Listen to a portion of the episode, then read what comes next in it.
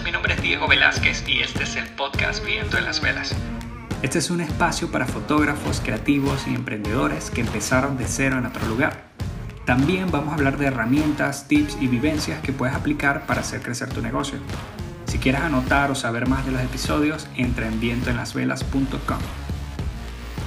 Bueno, muchísimas gracias a todos los que están en este episodio. Bienvenidos al episodio número 17. Estoy súper contento y bueno, también quiero pedirle disculpas porque nos desconectamos mi esposo y yo casi una semana, dos semanas, ya que nos mudamos y la mudanza fue una locura titánica. Y, y, bueno, ya lo logramos, estamos en el nuevo piso, en el nuevo apartamento, estamos súper contentos porque es mucho más grande, tenemos espacio, creo que tenemos una sala para hacer un estudio, bueno, estamos hiper contentísimos. Y eh, estamos también muy contentos porque nos, nos, han escrito al privado muchos mensajes preciosos. Este, hace poco me escribió unos argentinos que se mudaron a Italia. También nos escribieron este, unos venezolanos que están en Nueva York y así. Entonces no paran los mensajes privados de esos bonitos mensajes de, en agradecimiento por el podcast y, y de verdad que estamos muy contentos porque la intención de esto es eso, ayudar a todos los colegas que están en el extranjero, que están empezando de cero. Y de verdad que les damos gracias por todos esos mensajitos. Así que si les gusta el podcast, porfa, acérquense allí y les dan un buen review, unas cinco estrellas, nada más es lo que les pido.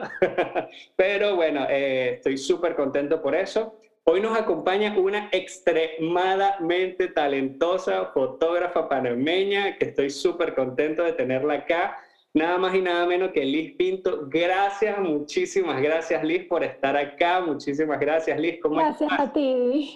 En verdad muy emocionada y con ganas de contar mis experiencias y ayudar a la gente que nos esté escuchando.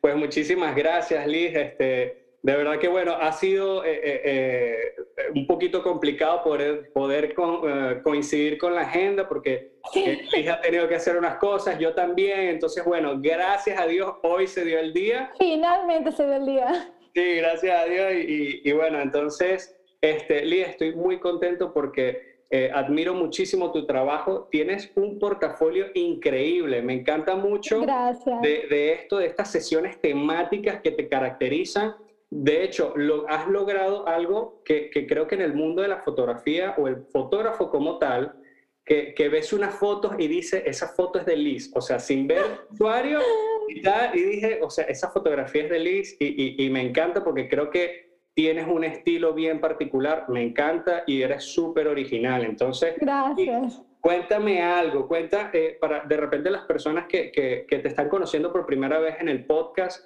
eh, ¿Quién es Liz Pinto? Cuéntame de ti y de tus inicios en la fotografía. Bueno, yo soy Liz Pinto y sí, Liz es mi nombre. Muchas personas piensan que es mi apodo, pero mi nombre es Liz.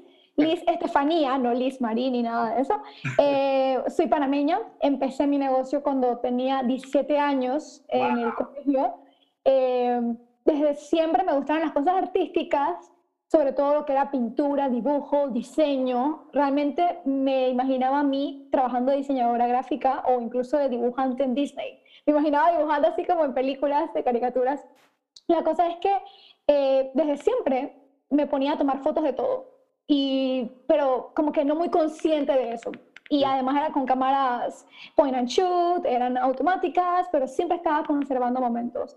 Hasta que un día eh, le dije a mi hermana que íbamos a hacer una sesión de fotos porque había visto algo en internet en Estados Unidos de que la gente se hacía fotos afuera. Y yo como que, wow, qué interesante. Porque eso fue en el 2009. En el 2009 el estándar acá en Panamá eran fotos de estudio. Ok. Entonces era como que, oye, esto está interesante.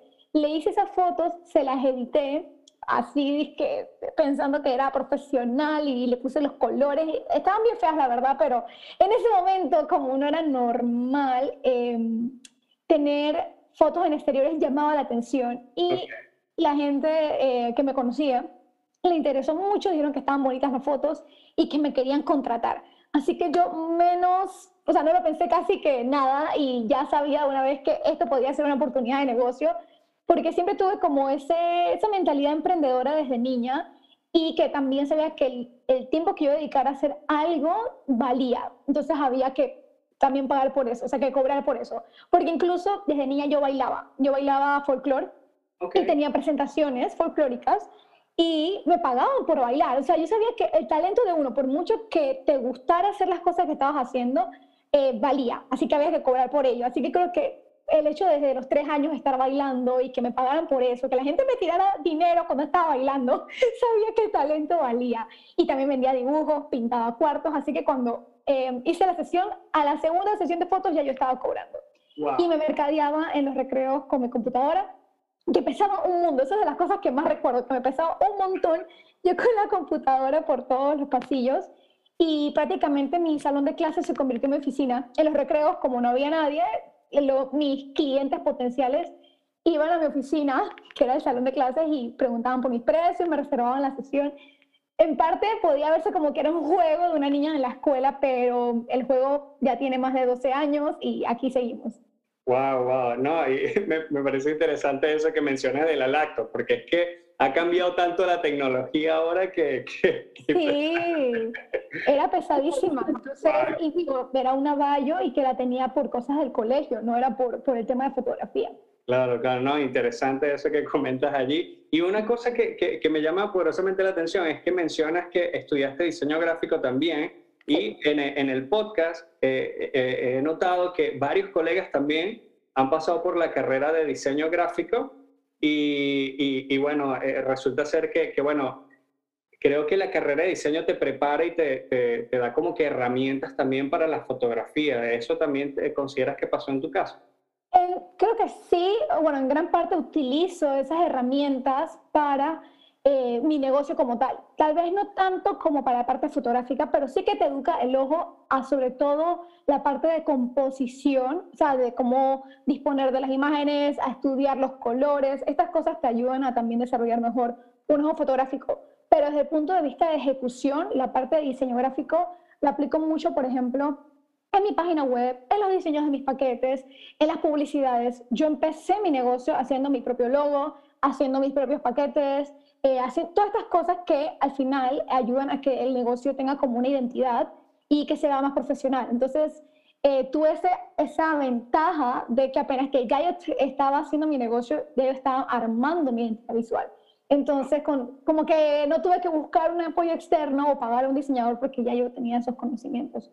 No, y que, que de verdad que, mm, o sea, es un trabajón allí. De hecho, eh, yo, yo tengo, eh, hay un colega que quiero mucho que este año eh, dijo, oye Diego, creo que necesito invertir e-, en, diseño. Él me estaba mostrando un poco sus paquetes y yo le dije, brother, hay que mejorar mucho esta área porque tú no tienes idea de, de, todos los pequeños puntos que toma una persona en cuenta para contratar. Totalmente, totalmente. Y esa es de las cosas que mucha gente descuida porque piensan que únicamente con subir fotos a Instagram ya deben llegar los clientes y punto, pero Muchas veces la gente está interesada, pero el momento de hacer el contacto, la forma en que tú les presentas tu propuesta, tus ofertas, esto es lo que yo ofrezco, realmente ahí es donde pierden los clientes, porque no saben venderse bien. Y después se preguntan, pero ¿qué estoy haciendo mal? ¿Por qué la gente no me contrata? Y es justamente esos aspectos que te ayudan a generar clientes y no solamente tener seguidores, sino que realmente conviertan en personas que van a pagar por tus servicios, porque de likes nadie vive. La gente tiene que poder pagar sus cuentas y por esta razón es que es tan importante prestar atención a cada aspecto del negocio y este que mencionas es uno de los más importantes.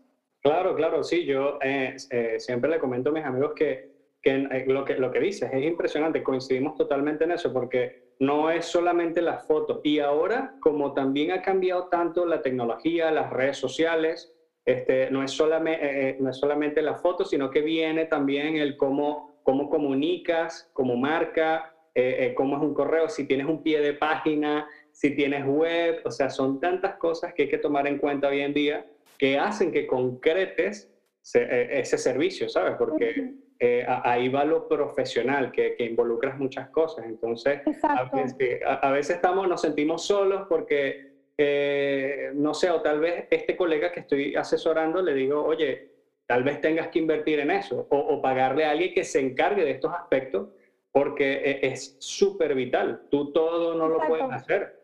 Exacto, y esa es de las partes que muchas personas piensan que están gastando dinero y en realidad eso es una inversión, porque de esas cosas en las que tú estás pagando para que otra persona te ayude a hacerla, te ahorran dinero y te ayudan a conseguir clientes. Entonces, eventualmente vas a recuperar esa, esa inversión que hiciste haciendo tu página web, haciendo tus paquetes, y esas cosas se van a ir pagando, pero te van a ayudar a convertir clientes. Si no los tienes, entonces, obviamente, no vas a recibir ingresos.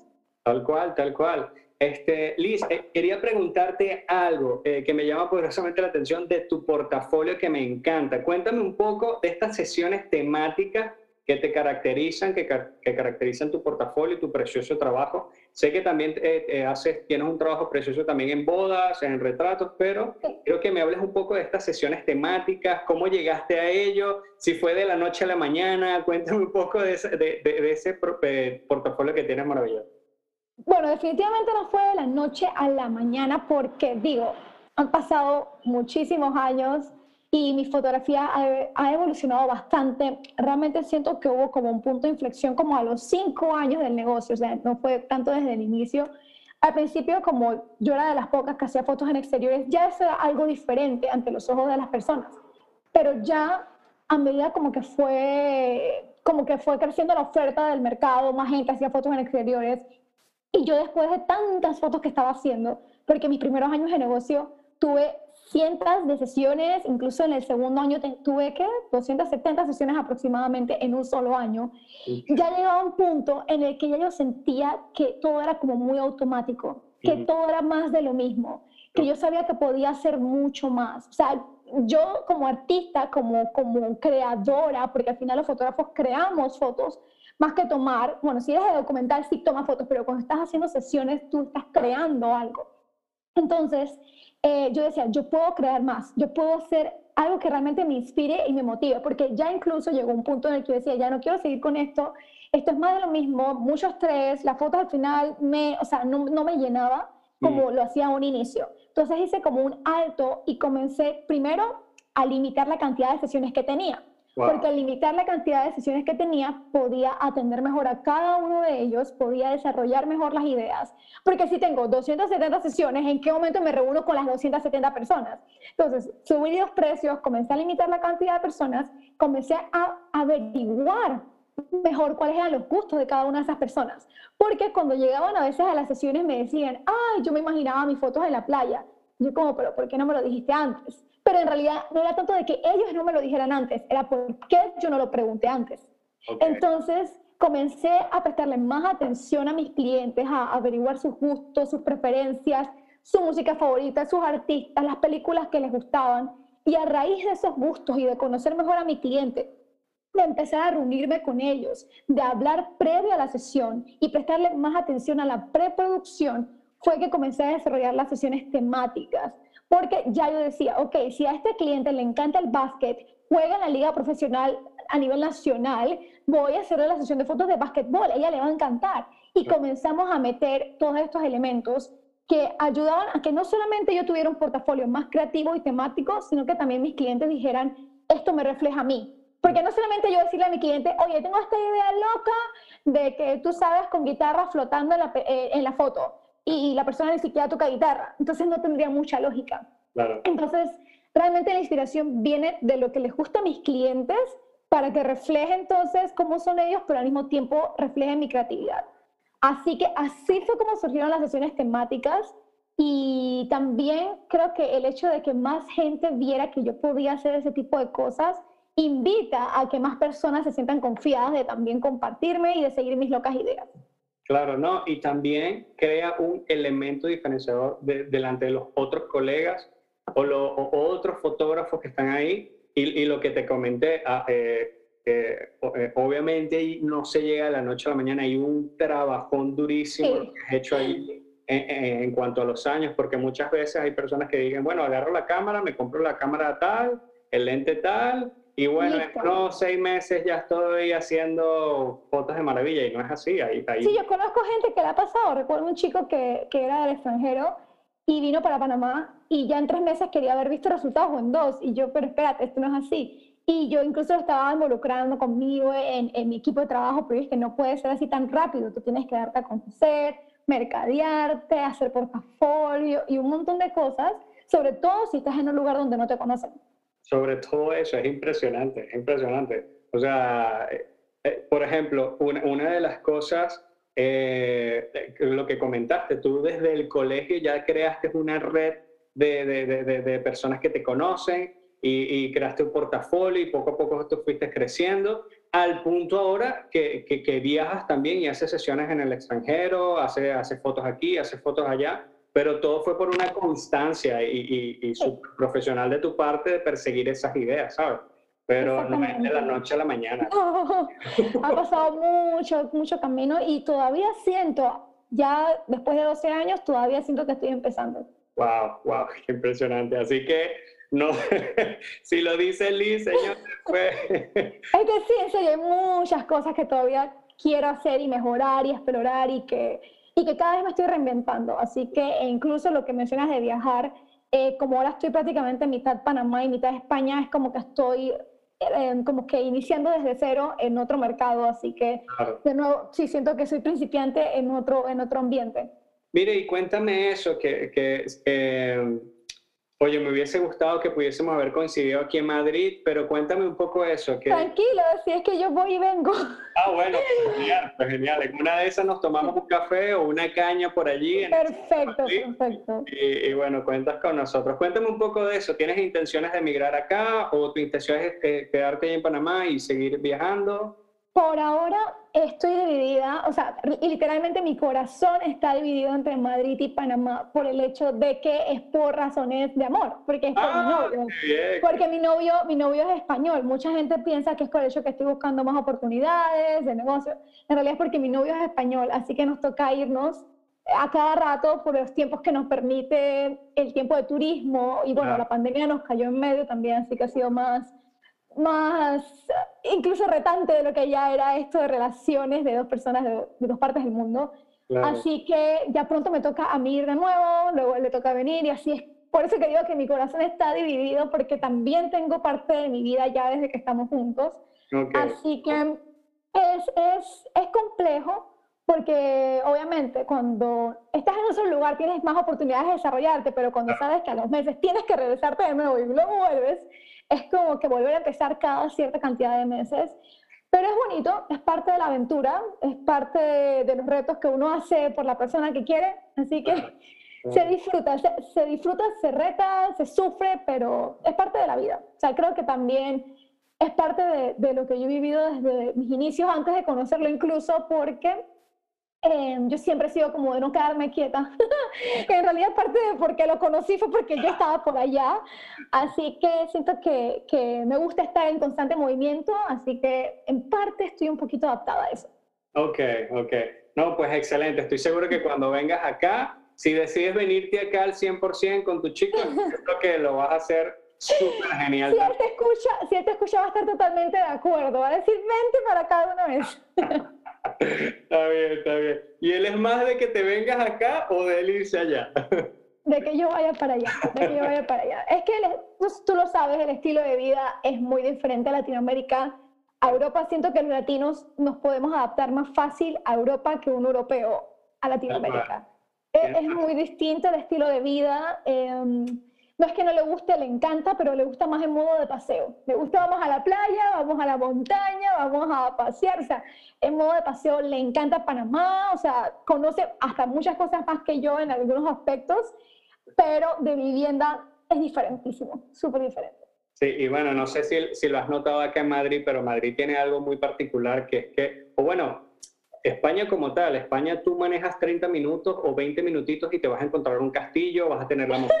Sí, unos fotos espectaculares. espectacular. Así que creo que de ideas, o sea, vas a tener a mil por ciento y, eso es algo muy, muy bonito aquí de España. Nosotros ya vamos, este va a ser nuestro tercer año acá y estamos súper encantados, de verdad, que en cuanto a, a locaciones, naturaleza, y, también de, de, la cantidad de creativos que está, porque no solamente fotógrafos, no, un abanico de sí, diseñadores. Eh, eh, allá somos más del montón. Acá somos como lo diferente, pero allá somos en parte un poquito más del montón, porque hay muchísimos, pero es bonito porque se comparte la experiencia y se aprende de muchas personas. Tal cual, tal cual. Bueno, mira, de hecho uno de mis temores era o sea, me voy a ir a España donde hay cientos de fotógrafos y de paso de los del planeta Tierra. O sea, ¿qué hacer con mi vida?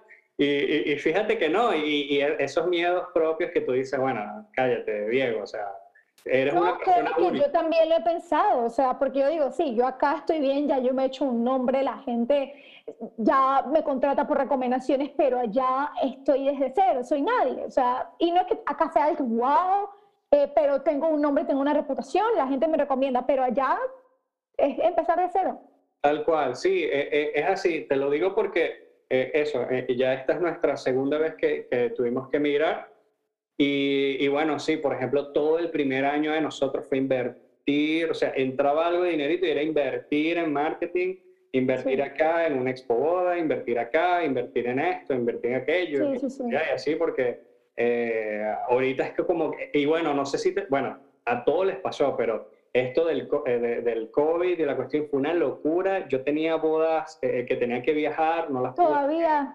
todavía tengo bodas pendientes. O sea, eh, en realidad tengo como cuatro bodas pendientes de hacer que han cambiado su fecha tres veces, porque acá, incluso en Panamá, ha sido todavía más limitante. Allá en España yo vivía la libertad feliz, pero acá al volver seguimos todavía con con restricciones de movimiento, cuarentena en algunas zonas del país, horarios limitados, o sea, todavía estamos como si estuviéramos en el 2020, así que eh, más las cosas, pero bueno, poco a poco estamos cumpliendo con los compromisos que teníamos antes.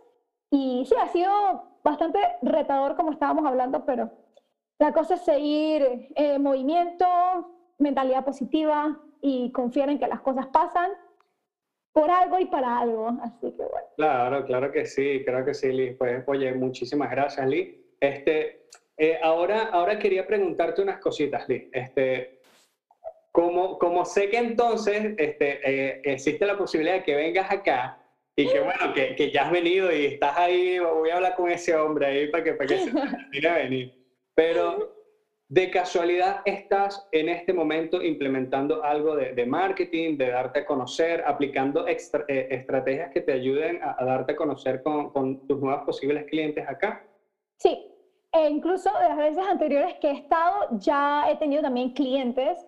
Eh, más que todo, primero, investigación de mercado, porque para yo poder ofrecer algo allá tenía que conocer el mercado. Yo he estado estudiando en dos escuelas allá de fotografía lo cual, más allá de lo que me enseñaban los profesores, poder conocer a otros fotógrafos que eran mis compañeros de clases, me permitió tener una perspectiva más clara de lo que sucede en el mercado. También he tomado cursos con otros fotógrafos allá y de cuánto cobran tanto en bodas, de, de, cómo se mueve el mundo de la moda también, de cómo se mueve el mundo de las fotos más de personales.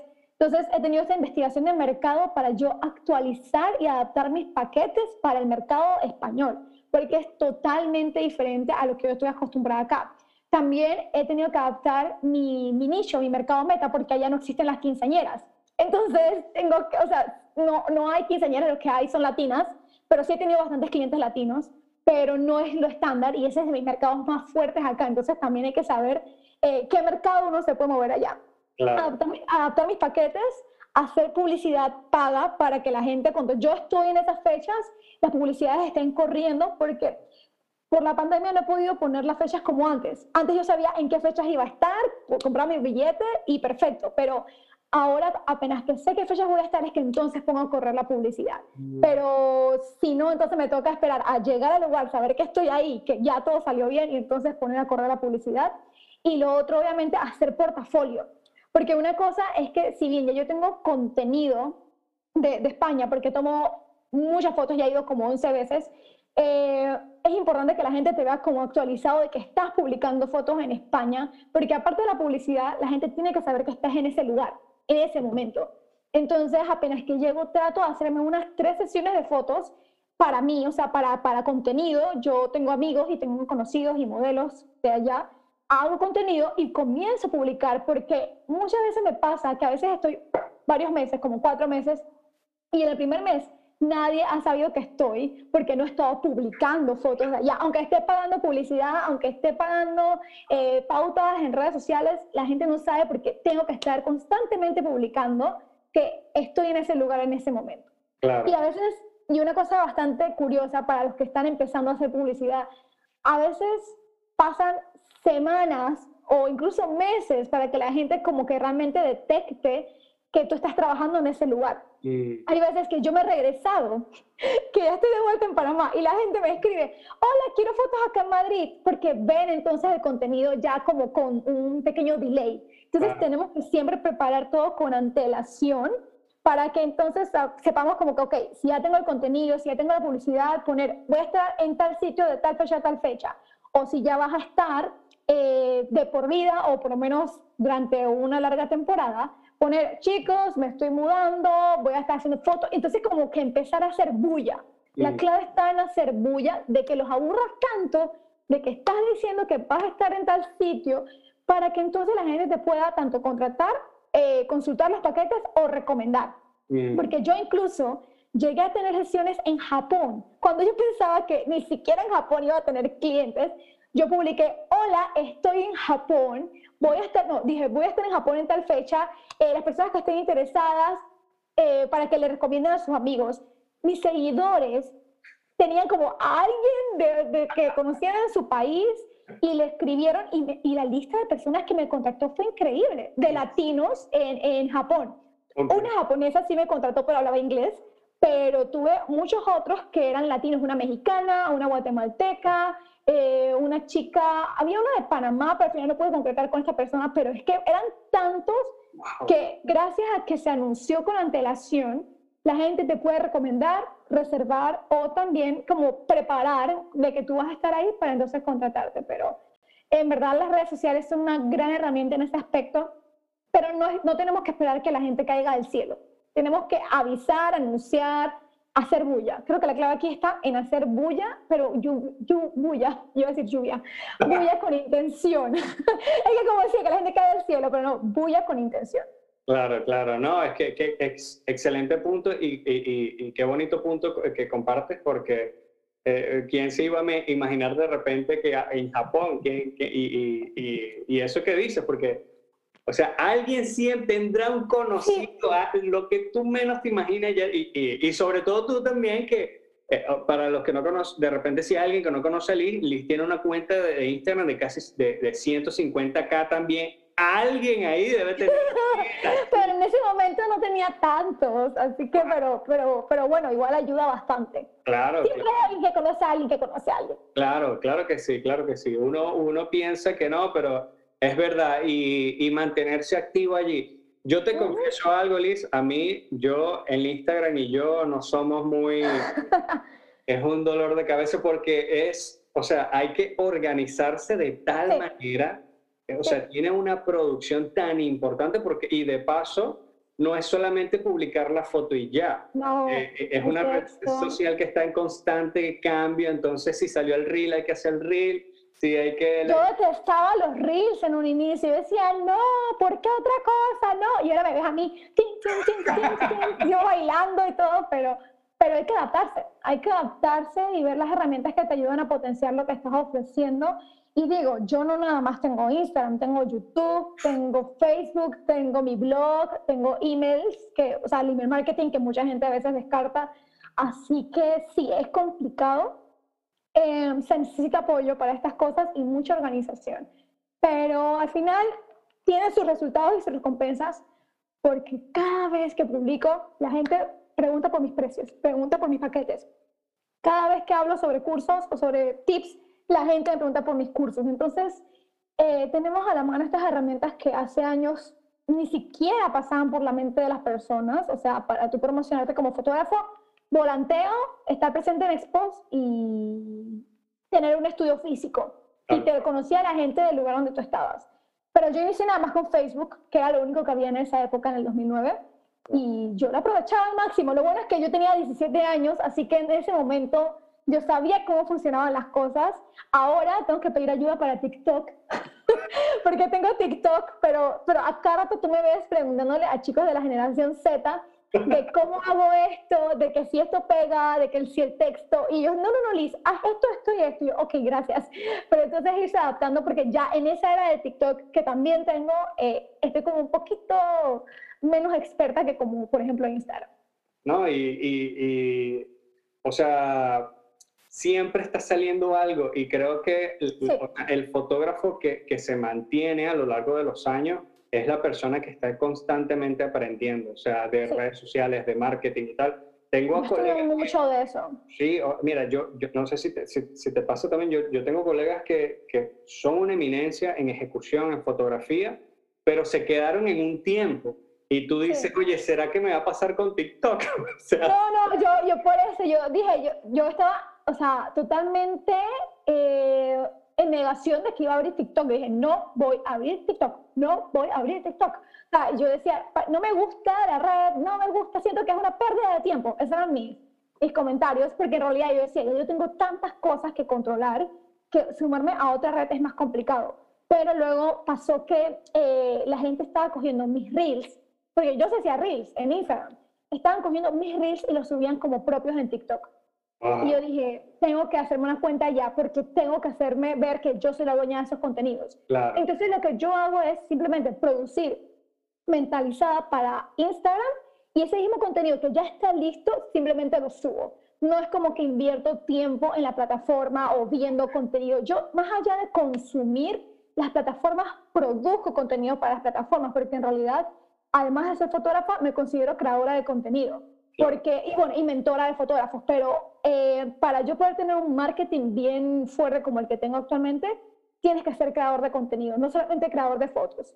Entonces, eh, sí me di cuenta que, que podía aprovechar el contenido que ya estaba haciendo, lo publico y listo, pero intento que el tiempo que yo use en redes sociales sea únicamente para revisar mis comentarios, contestar los mensajes, subir contenido o, o producir nuevo, pero no estar consumiendo, porque si no si ya con manejarlos, eh, ya no cómo manejar las redes para mi negocio consume tanto tiempo, no me imagino si yo estuviera todo el día viendo las redes sociales únicamente para disfrute. Así que siento que esa es una de las claves em, para los fotógrafos, para que sean productivas las redes sociales, es mm. que las uses para producir contenido más allá de consumir el contenido, porque además de, de sentirte abrumado y de perder el tiempo, eh, vas a sentirte más presionado por lo que están haciendo otros. Porque sí he escuchado bastante de eso, la gente que me dice como que se mete a las redes y ve a todo el mundo haciendo, haciendo, haciendo. Pero para que tú veas que la gente está haciendo, es que tú estás consumiendo. Entonces cambia el rol y ponte tú a hacer y que las otras personas digan, oye, ¿cómo hace tantas cosas esta persona? Así que sí, es más que, más que consumir, es producir. Claro, claro. Oye, pues excelentes tips.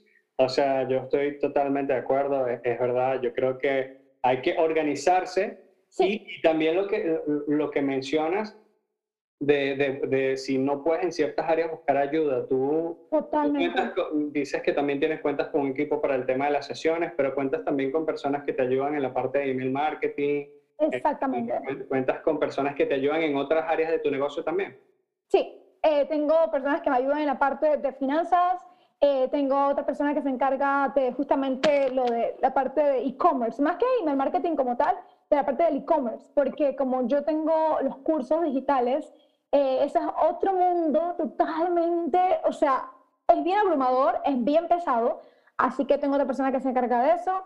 Eh, tengo una agencia de publicidad que me ayuda también a la parte de la segmentación de las publicidades según lo que necesiten en el momento. Eh, tengo mi asistente administrativa, que es la que me ayuda con la parte de los clientes. Aparte del equipo de asistentes que tengo para sesiones, eh, tengo alguien que me ayuda con esa parte. Y también una editora, porque tengo tantas fotos que procesar. Yo me encargo de procesarlas todas por Lightroom, pero esta persona se encarga de, de los retoques de Photoshop, que son los que más tiempo toman, de que si la piel, que si los barritos, que, que si hay una basurita. Entonces, esa persona se encarga de hacer el proceso de Photoshop y de las bodas. Así que eh, al principio yo hacía todo. todo lo que estoy mencionando y más, eso lo hacía yo en un inicio, eh, pero son cosas que se van aprendiendo que si tú comienzas a delegar, te puedes enfocar en lo que realmente tu negocio necesita que te enfoques. Porque también tengo, he tomado mentorías y he pagado para poder tener una, una coach en negocios y fue de las cosas que más me costó dejar ir porque yo decía, pero si solamente lo sé eh, lo sé hacer yo. Y luego te das cuenta que no, que tú puedes entrenar a más personas para que hagan lo mismo que tú, con la misma calidad o incluso hasta más calidad que lo que tú hacías. E incluso delegando, todavía no me doy abasto en el tiempo, o sea, porque ahora me pongo a darme cuenta que, o sea, de tantas cosas que tengo que hacer, yo no sé cómo hacía antes. Ah, me faltó alguien. Eh, también tengo ayudas con las redes sociales eh, porque recibo muchísimos, muchísimos mensajes. Eh, yo contesto muchos mensajes, pero esta persona me ayuda más que todo con los primeros contactos, que me llegan prácticamente todos los días gente preguntando por los precios. Esos son los que más contesta esta persona. Has mencionado varias personas, o sea, eres un team completo, o sea, limpito es un... Pero todos, pero todos trabajan a, desde, desde remoto.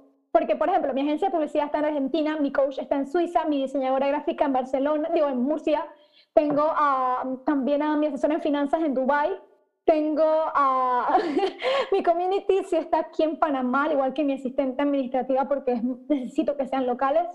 Em, y, no ah, y también eh, e-, e-commerce en España, así que tengo un equipo, cuando me pongo a mencionarlo, en verdad sí suena como un equipo grande, pero como trabajamos todos con, con relax y cada uno va aportando su, su, granito de arena, en verdad no se siente como tan pesado, no, pero sí me ayuda un montón. Ah, y la chica, la editora es de Venezuela. ¿En serio? Ah, mira, sí, sí, compatriota ahí. Sí, sí, sí, tengo una, tengo una editora en Venezuela. Qué genial, qué genial. No, este, y bueno, creo que, no, no, no sé si eh, eh, piensa lo mismo. Creo que también todo esto de, a partir del COVID, que todo ha cambiado también, todos nos hemos tenido que adaptar también la parte de, de repente trabajar en casa y muchas profesiones también ahora Totalmente. en casa, así que no, no hay ningún problema, ¿sabes? La gente está consciente de que, bueno, necesito sacar este trabajo, se organizan en su tiempo y sacan adelante todas sus tareas. Así que... Totalmente. Yo hasta cambié de oficina, o sea, yo tenía una oficina de un buen tamaño y yo dije, pero ¿para qué necesito esto? La pandemia me abrió los ojos y fue como que vamos a simplificar las cosas. Entonces ahora tengo una oficina más pequeñita, pero que da los resultados que yo necesito, porque yo no hago fotos en estudio, así que... Ah, eh, entonces por esa razón no necesito un lugar grande. Eh, comencé a vender equipo también, que decía, ¿para qué tanto equipo? Entonces la pandemia me hizo hacer como una limpieza de mi negocio en muchos aspectos, así que siento que son de las cosas positivas que puedo sacar del 2020. Qué genial, qué genial. No, no, no, no, no, no. Me, me voy súper, súper contento con todo lo que hemos estado aprendiendo contigo, Liz. De verdad que muchísimo. Pero, pero sí, antes, antes de que se reúne el tema de, de, lo del equipo de trabajo, que la gente no piense que para poder tener los resultados que yo tengo, se necesita todo eso. Estas son cosas que han pasado después de 12 años de trabajo. O sea, porque dices que cuando me escuchan, ah, bueno, por eso es que ya tiene esto, esto, esto, y tiene tantos seguidores, y tiene tantas... Yo he logrado muchísimas cosas, nada más con el apoyo de mis papás. Mi mamá me contestaba los correos al inicio. Eh, mi, mamá, mi papá aprendió fotografía para asistirme en, en, en, las bodas que yo cubría.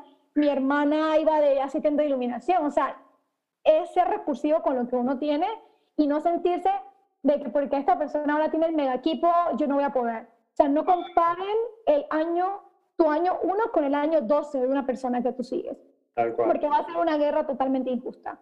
Así que que tengan eso muy presente. Eh, Liz, y quería preguntarte, eh, eh, ahora que mencionas que tienes un equipo y, y, y todo es una constante evolución, ¿quién, ¿quién, fue la primera persona que contrataste en tu equipo paga? Que tú dijiste, oye, necesito delegar esto porque esto, o sea, me, me vuelvo... Pues, ok, la primera persona, no la contraté, la primera persona que realmente empezó a trabajar conmigo fue mi mamá, pero obviamente no me dejaba pagarle, digo, tenía 17 años. Eh, y es más, fue bastante complejo porque yo recuerdo incluso esta escena en mi, en mi mente y me da hasta, hasta dolor cuando la recuerdo porque prácticamente mi mamá, es, mi mamá se ponía a contestar los correos, pero yo me molestaba con ella porque decía como que no estaba contestando como yo quería que contestara y yo estaba como, también, era adolescente, estaba rebelde, estaba por primera vez soltando una de las tareas del negocio y eso generaba problemas y peleas. Y yo obviamente ahora, yo estoy más que agradecida con mi mamá por todas las cosas que me ayudó, pero recuerdo como esas pequeñas discusiones al inicio porque me costaba dejar ir las cosas.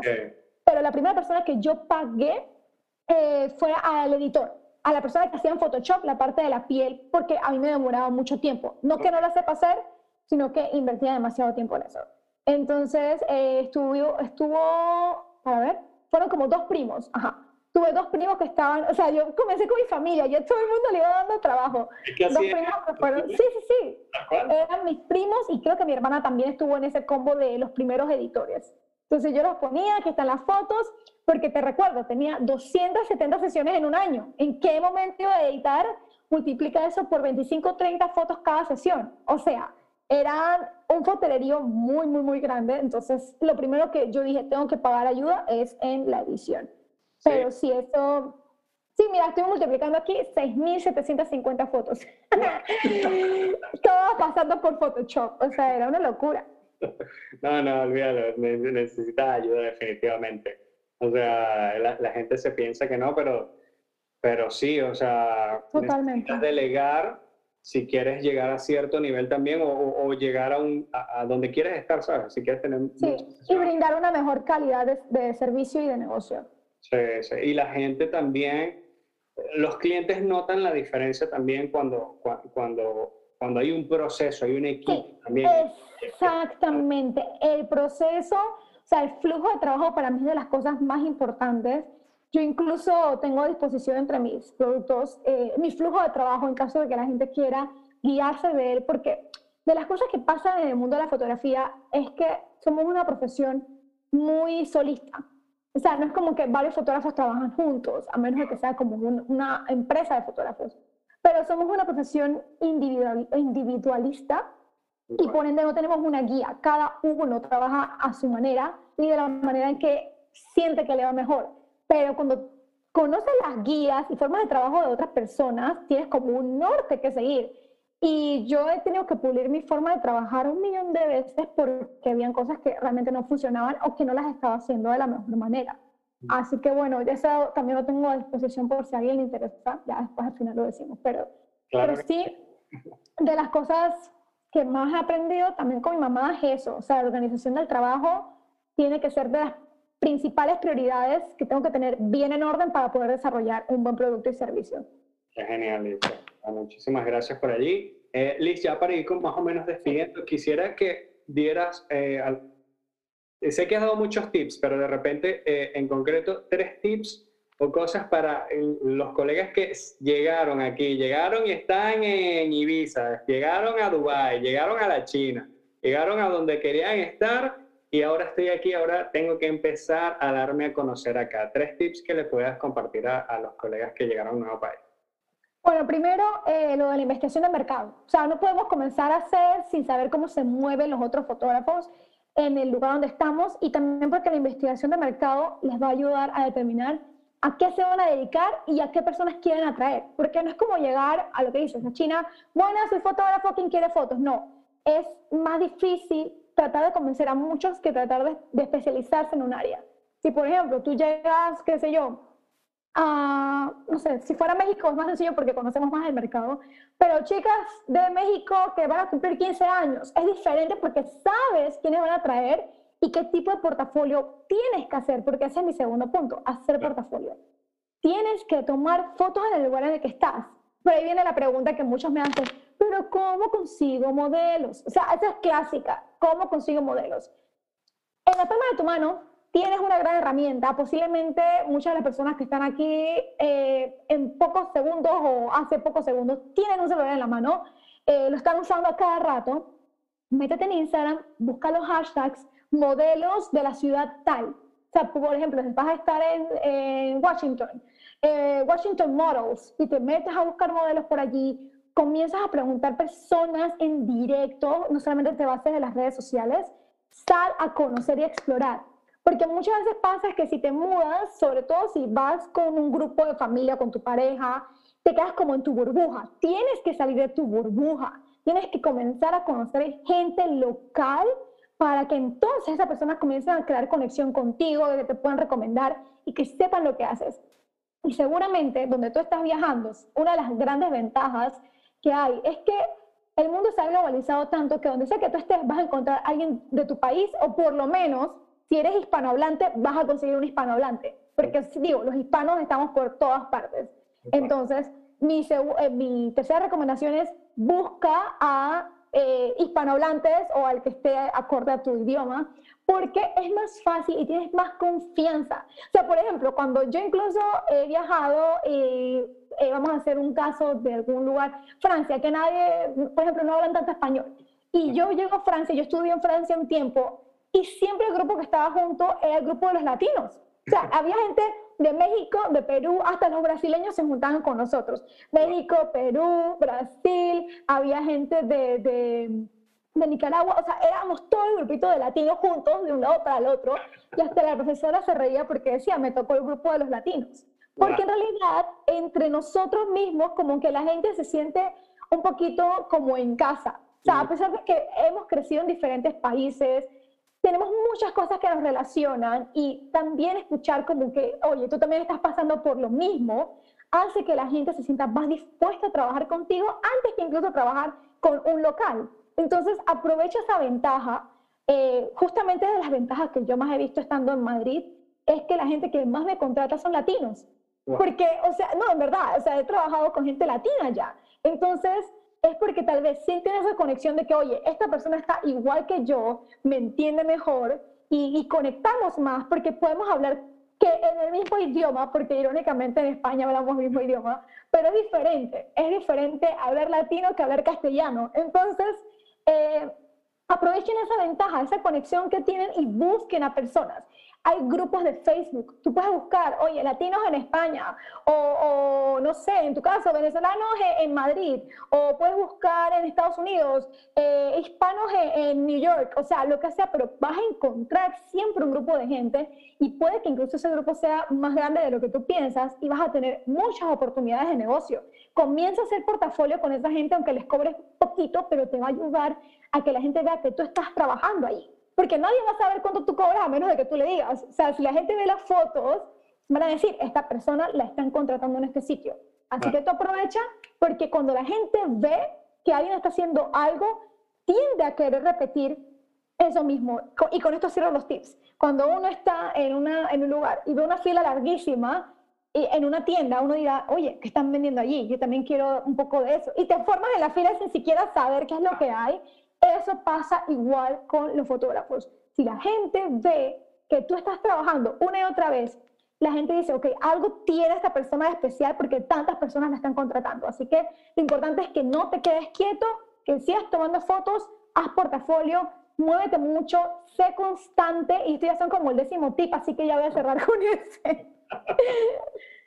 No, gracias, Lee. Gracias, de verdad. No, de nada, de nada. Nico de tips, estoy segurísimo que nos va, les va a ayudar a más de uno por acá. Y, bueno, ya, eh, que me, sabes que eh, comentaste que tienes como formación, tienes eh, el e-commerce, que cuéntanos un poco de esto, entiendo que es formación para ayudar a, fotógrafos, ¿no? Exactamente, tengo en lispinto.net diagonal cursos, tengo diferentes opciones, tanto para principiantes como para personas que ya saben tomar fotos y que quieren dedicarse a esto de manera profesional. también tengo mentorías individuales que esas son buenísimas porque es conexión uno a uno, como esto que estamos haciendo tú y yo, pero hablando del negocio, eh, tengo hasta personas que no son hispanohablantes, tengo una chica de Canadá que cada rato me pide mentoría, entonces es una gran oportunidad. Y adicional tengo, por ejemplo, recursos como lo del kit que te mencionaba, donde, donde comparto mi flujo de trabajo, los contratos, tengo eh, los paquetes que utilizo, entonces para que la gente los pueda tener de guías, y también unos presets que son para la parte de la edición de fotos. Así que si está bien completa la, información que doy por allí, lispinto.net diagonal cursos, así que si alguien se quiere pasar por allá para ver las, las opciones que tengo de, de guía y de aprendizaje, eh, creo que les van a ser de muchísima ayuda. No, mentira, no creo, les van a ser de muchísima ayuda. porque le he metido muchísimo empeño, de las cosas que yo más me siento orgullosa y también porque he visto resultados muy positivos en los estudiantes que han pasado por mis cursos. Así que, por eso estoy segura que les van a ayudar. genial, genial. Muchísimas gracias, Liz. Estoy seguro que nos va a ayudar muchísimo. Este, ¿Dónde podemos conseguirte en las redes sociales? ¿Cómo podemos conseguirte, Liz? Liz Pinto 10, del número 10 todos los demás Lispintos estaban ocupados. Lispinto 10 en Instagram, Lispinto 10 en TikTok, eh, Lispinto en Facebook, lispinto.net y que me falta en YouTube también Lispinto 10. Así que estoy prácticamente en muchas redes, me pueden contactar por cualquiera de ellas. Siempre contesto los mensajes, sus comentarios, todos los leo. A los correos también, así que eh, aprovechen que yo comparto muchísimos tips como los que he dicho acá y un montón más Así que síganme en las redes para que puedan aprovechar todo ese contenido. Claro que sí. Pues muchísimas gracias, Liz. Este, esto ha sido una bendición rotunda para mí. Ay, qué lindo, para gracias. los colegas que están por acá, así que muchísimas gracias, Liz, por este tu, Orden. Encantada. Y, y bueno, este, a todos muchísimas gracias por escuchar este episodio, así que síganos escribiendo por allá al privado todos esos bonitos mensajes y bueno, nos vemos en el próximo episodio. Chao, chao.